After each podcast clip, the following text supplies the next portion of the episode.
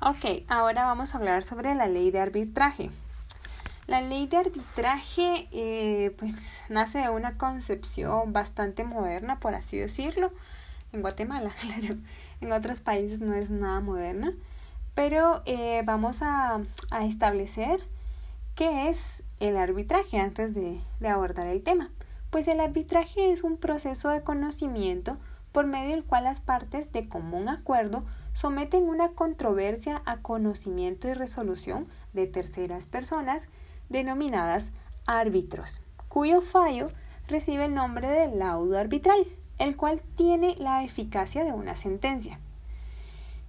Si pensamos como en qué casos se debe llegar al arbitraje, pues como nos indicaba la definición del arbitraje, esto es un acuerdo de las partes, o sea que las partes ah, se comprometen o hacen un compromiso dentro de una cláusula compromisoria, que así se llama muchas veces, y esta es la, la forma en llegar, ¿no? O sea, de que las partes de común acuerdo, pues crean un, un acuerdo o un compromiso, una cláusula, etcétera, en la que se van a someter por esta vía.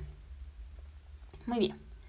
La ley de arbitraje, en el artículo 4, pues nos habla sobre la función, fusión de los conceptos.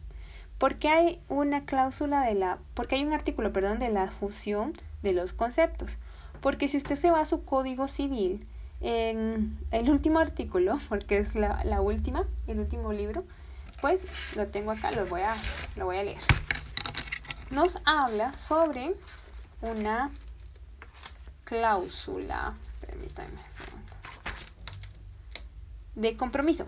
Ah, en el artículo 2170 inicia el compromiso. Entonces en el artículo 4 de la ley pues nos habla sobre la forma del arbitraje pues y que hay una fusión de los conceptos.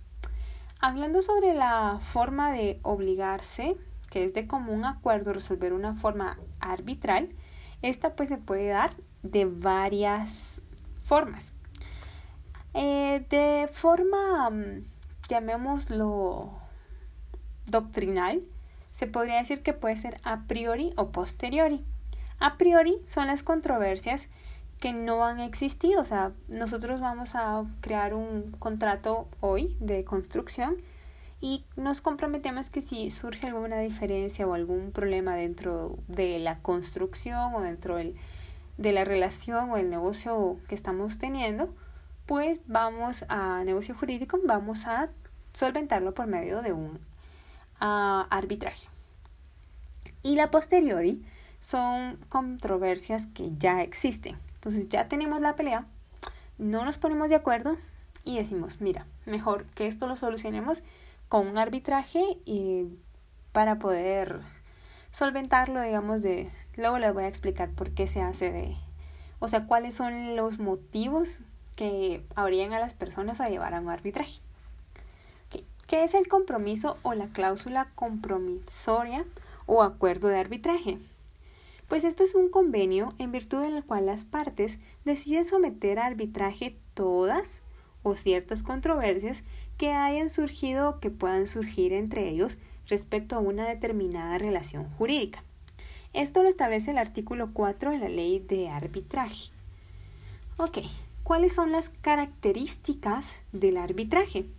Esto es muy importante porque al saber las características pues podemos determinar por qué las personas optan por utilizar esta figura. La primera de ellas es la convencional, pues surge como un acuerdo de las partes. La segunda es que es un proceso de conocimiento que busca la declaración, la constitución, modificación o, o extinción de una controversia. La tercera es que es informal. Dado un criterio de las partes, las partes pueden designarlo de la forma en la que ellos lo, lo quieran. La ley establece muy, muy pocas regulaciones sobre cómo deben ser los acuerdos de arbitraje. Tiene a la, a la privatización de la justicia. ¿Por qué decimos que tiende a la privatización de la justicia? porque esto no se provoca dentro de un ámbito público, sino es en un ámbito privado con un tribunal especial, los cuales pues las partes los consignan y así que no pues no es nada público. ¿Cuáles son las clases de arbitraje que existen? Okay. Eh, artículo 37.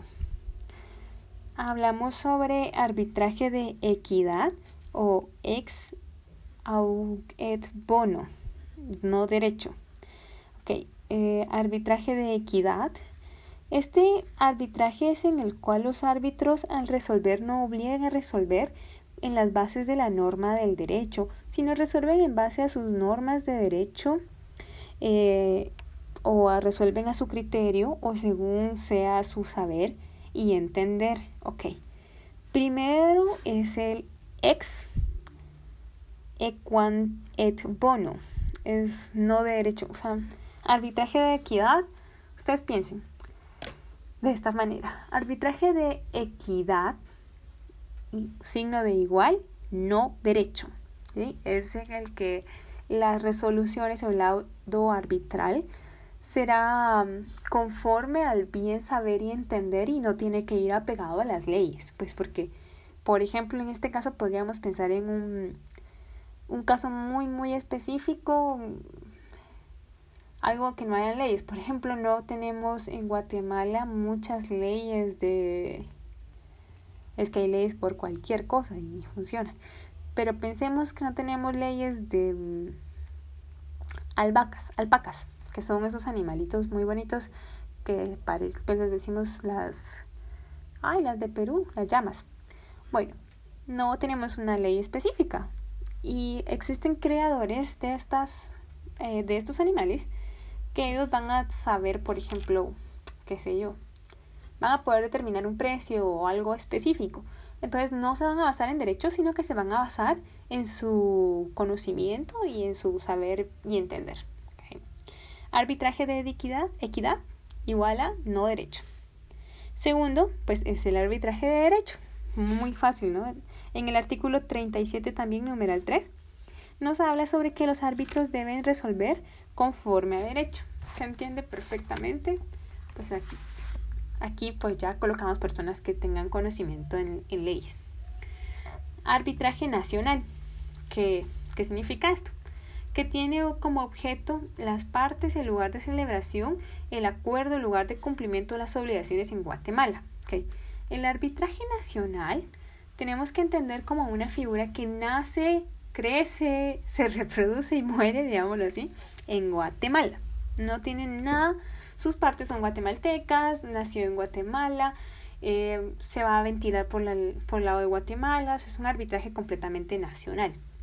Y el arbitraje internacional, artículo 2, establece que cuando las partes tienen su domicilio en diferentes lugares, o las personas son de diferentes lugares, el convenio se celebró en diferentes lugares, el cumplimiento debía ser en diferentes lugares, pues este es un arbitraje internacional. Arbitraje institucional. El arbitraje institucional tenemos que entenderlo como ese, esa institución legalmente reconocida en la cual se celebran o se llevan a cabo procesos de arbitraje. Contiene normas procesales propias, estos también están en el artículo 4 y tenemos que pensar que estos son dos aquí en Guatemala. Uno es la Comisión de Resolución de Conflictos de la Cámara de Industria de Guatemala, CRESIG, y el otro es el Centro de Arbitrajes y Conciliación de la Cámara de Comercio de Guatemala, CENAC, CRESIG y CENAC. ¿sí? CRESIG, Comisión de Resolución de Conflictos de la Cámara de Industria de Guatemala. Centro de Arbitraje y Conciliación de la Cámara de Comercio de Guatemala, CENAC. Pues estos dos son institucionales. Entonces, muy fácil cuando pensemos que es un arbitraje institucional, pues es el que se celebra dentro de una institución que tiene sus propias normas y en Guatemala pues existen dos, el CRESIG y el CENAG. Ahora pues hablemos sobre los arbitrajes ad hoc. Estos son nombrados por las partes en forma que acuerdan, ¿sí? Estas partes pues deciden que, que se forme por, qué sé yo, conocen a alguien que tenga mucho conocimiento sobre él, eligen al juez. Eh, si quieren que haya uno, dos, tres, pues ellos ya lo van eligiendo. Esos son eh, arbitrajes ad hoc.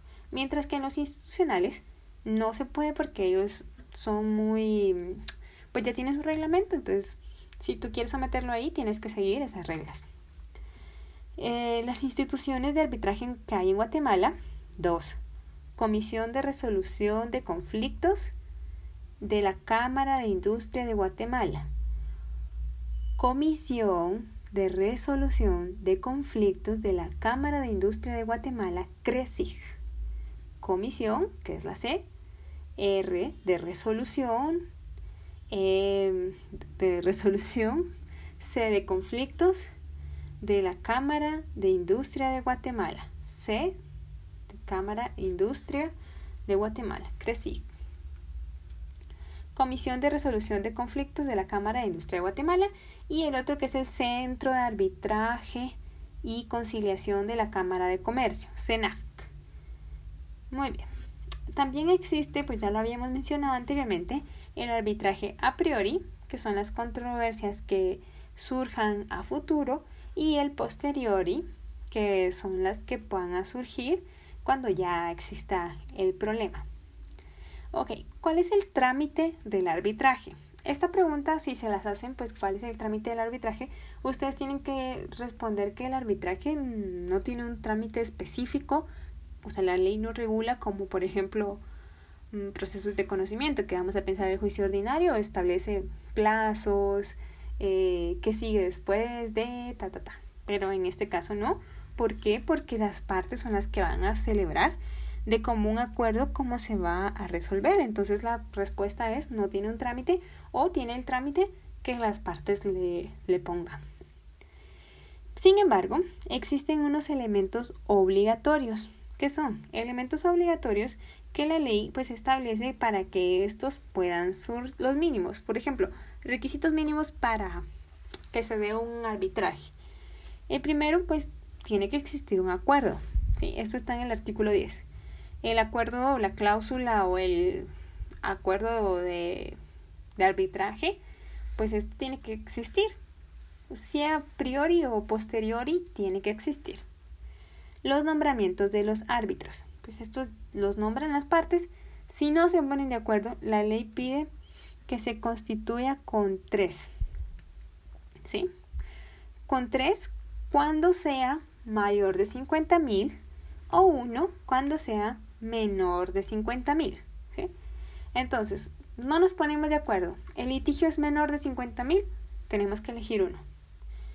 Em, no nos ponemos de acuerdo. El litigio es mayor de 50 mil, tres eh, árbitros. Ok, procedimiento. El artículo 23 indica que las partes son las que deben elegirlo o si no lo eligen las partes, deberá ser la institución en donde ellos van a hacerlo, pero eso solo si es un acuerdo institucional. ¿Sí? Eh, si no se ponen de acuerdo, no lo están haciendo por una vía institucional, pues entonces quien lo decide es el tribunal. ¿Esto qué quiere decir? Los árbitros que eligieron. Ok, el laudo. El laudo pues es la decisión que emite al final el tribunal pues está, está en el artículo 43 y no los requisitos pues son los requisitos mínimos que debe llevar una sentencia, las cuales están en el ojo. Muy muy parecidos, por ejemplo, el SENAC y el CRESIC, los los laudos arbitrales que han emitido muy muy parecidas a una sentencia. nombramientos de árbitros. Eh, ya los habíamos indicado, perdón, veamos qué principios, principios rigen el proceso arbitral. Importante que las leyes pues siempre están regidas por principios y esto es muy importante que está dentro de su ordenamiento, o sea, dentro de la legislación. ¿Por qué? Porque cuando estamos exponiendo tenemos que entender qué principios son los que lo rigen y, de hecho, si en algún caso pues se nos violan esos principios, restablecerlos alegando que la ley pues en su propio marco legal indica qué principios son los que la regulan. Y en este caso la ley de arbitraje, pues los principios que la rigen están en el artículo 23 y son principios pues procesales. El primero, o sea, son tres. Artículo 23, tres principios. El principio de audiencia. ¿Qué significa? El de escuchar a las partes y la legítima defensa. El de contradicción, ¿sí? Principio de contradicción. Y principio de igualdad, que es el trato equitativo entre las partes. Ok, ¿qué calidad debe tener el árbitro o las personas que van a ser nombradas como jueces, por así decirlo? Primero, pues la ley establece que no pueden ser personas del organismo judicial ni relacionadas. Sí, tienen que ser unas personas naturales, pero no pueden ser del organismo. O sea, un juez del juzgado primero, por ejemplo, del ámbito civil, a pesar de tener tanta experiencia, él no puede ir y ser un juez en este del CRECID, por ejemplo, o del SENAG. No, no puede, estar prohibido, a menos que no trabaje ahí, que tuvo la experiencia, ya terminó su contrato, o, etcétera, y pues ya se va a trabajar ahí. Ventajas del arbitraje. Muy importante saber las ventajas que este proceso nos da. ¿Por qué? Porque estas ventajas son las que nos dirán el por qué vamos a elegir ese proceso o por qué podría ser una opción a ese proceso. Primera es que agiliza la resolución de conflicto. Segunda, la flexibilidad de las reglas del procedimiento porque uno la elige, ¿no? Tercera, ofrece una amplia confidencialidad. Este es un elemento privativo. ¿Por qué? Porque, por ejemplo, sabemos que los juicios son orales y públicos, pero estos como son privados, no, no se conocen, o sea, las personas pues no van a saber que la empresa, normalmente lo piden empresas. Empresa tal está en un litigio con empresa tal son, muy, muy privados. Permite una mayor en especialización. ¿Por qué? Porque a quienes vamos a elegir pues son jueces que tengan el conocimiento o personas que tengan el conocimiento sobre lo que estamos o lo que sea litigioso. ¿Ok? Favorece a la imparcialidad. Esto pues es muy, muy importante tener en cuenta que porque las partes van a elegirlo de común acuerdo, entonces ahí pues ya un, punto, ¿no? Que ellos van a elegir una persona idónea, capacitada y que tenga que tener el principio de igualdad sobre los mismos. Ok, ¿qué recurso se interpone para impugnar un laudo arbitral? Esto es importante. ¿Por qué? Porque posterior, supongamos que dentro de nuestra disputa el juez dictaminó, bla, bla, no nos pareció, entonces queremos impugnarlo. Muy importante. El artículo 43 de la ley de arbitraje establece las razones por las cuales se puede impugnar y tenemos que tener en cuenta que la única, o sea, el único mecanismo de defensa, podríamos decir así, es un recurso de revisión, que sinceramente, ¿qué tanta fuerza coercitiva tiene un recurso de revisión? Mm, nada, o sea, Hablamos de recursos de apelación, pues sí, pero un recurso de revisión, lo único que van a hacer es ampliarnos información o, o chequear. Pero esto lo hizo el legislador con el ánimo de que mm, se realice, mm, pues que se realicen los actos puramente, o sea, que sea, que tenga mucha eficacia el laudo arbitral. Muy bien. En el artículo 43 se establece que contra el laudo arbitral no podrá recurrirse ante unas, perdón, contra el laudo arbitral solamente podrá recurrirse ante una sala de la Corte de Apelaciones en competencia territorial sobre el lugar donde se hubiere dictado el laudo mediante un recurso de revisión. ¿Cuál es el trámite del recurso? Primero, la interposición. Se debe interponer a partir de un mes del auto. Deben dictar una audiencia por dos días, una prueba de hecho, cuando son hechos pues se prueba, de 10 días y la resolución es de 3 días. Algo muy importante en el trámite del recurso del laudo arbitral, tenemos que tomarlo en cuenta como, bueno, esto se lo copia el licenciado Margarnica, pero podría ser la, el basquetbolista Michael Jordan, su camisa era la 23. Entonces, audiencia serían dos días de audiencia. Resolución, que serían tres días para la resolución. Ok, es una forma fácil de aprender el trámite. Pues la interposición en un mes, audiencia dos días, prueba diez días, resolución tres días. ¿Cómo se ejecuta un lardo arbitral? Pues este, según el artículo del Código Procesal Civil y Mercantil, dice que por la vía de premio. Pero esto no, porque la ley específica, la ley de arbitraje, establece en el artículo 48 que transcurrido el plazo de un mes se puede solicitar la ejecución el tribunal da la audiencia por tres días, solo se opone un recurso de revisión, el tribunal despacha el auto y ordena un requerimiento de pago. Si no paga, se realiza un embargo. ¿Qué otro método de resolución de conflictos regula la ley de arbitraje? Es importante, es una pregunta muy importante porque la ley de arbitraje no solo regula los laudos arbitrales o el proceso arbitral, sino también la conciliación que son las partes tratan de resolver por otra parte buscando soluciones o proponen soluciones. ¿El Estado puede ir a arbitraje? Sí. Esto lo establece el artículo 103 de la Ley de Contrataciones. Gracias.